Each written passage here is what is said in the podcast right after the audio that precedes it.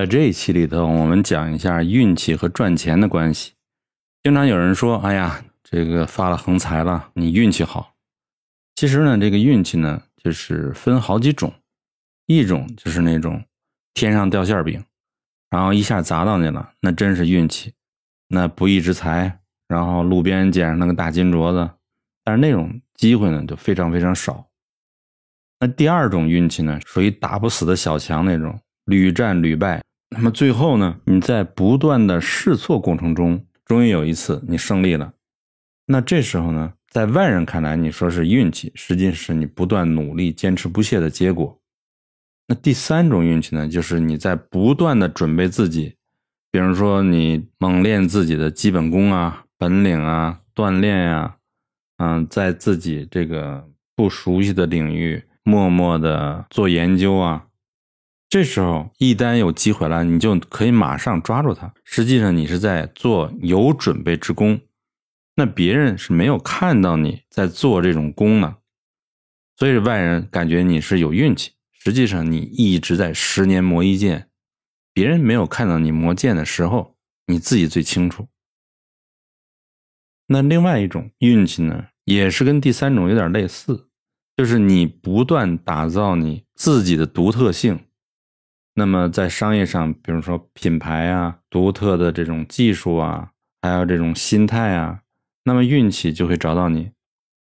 在严格意义上，也不能说你的运气。为什么？比如说一千个人中只有你这么一个独到的一个人，那是因为你跟别人不一样，所以才找到了你。所以你纯粹的是等，是等不来运气的，除非天上掉馅饼砸到你。那其他呢，都是经过你后天有准备的这种努力来等待这种机会，机会来了，你没有准备的人就丢掉了，你有准备的，或者是砸向你了，或者你抓住了，赚钱就是这么简单。所以呢，如果你有准备了以后呢，就运气就不再是运气了。所谓运气，其实就是一种必然的结果。那么，另外一种运气呢，就是你要构造你的知名度和你的信誉度。也就是说，如果别人知道你、信任你，那么一旦有事儿，他们就会找你，那你的机会就来了。纳瓦尔的合作伙伴曾经说过一句话，对他影响很大。他说什么呢？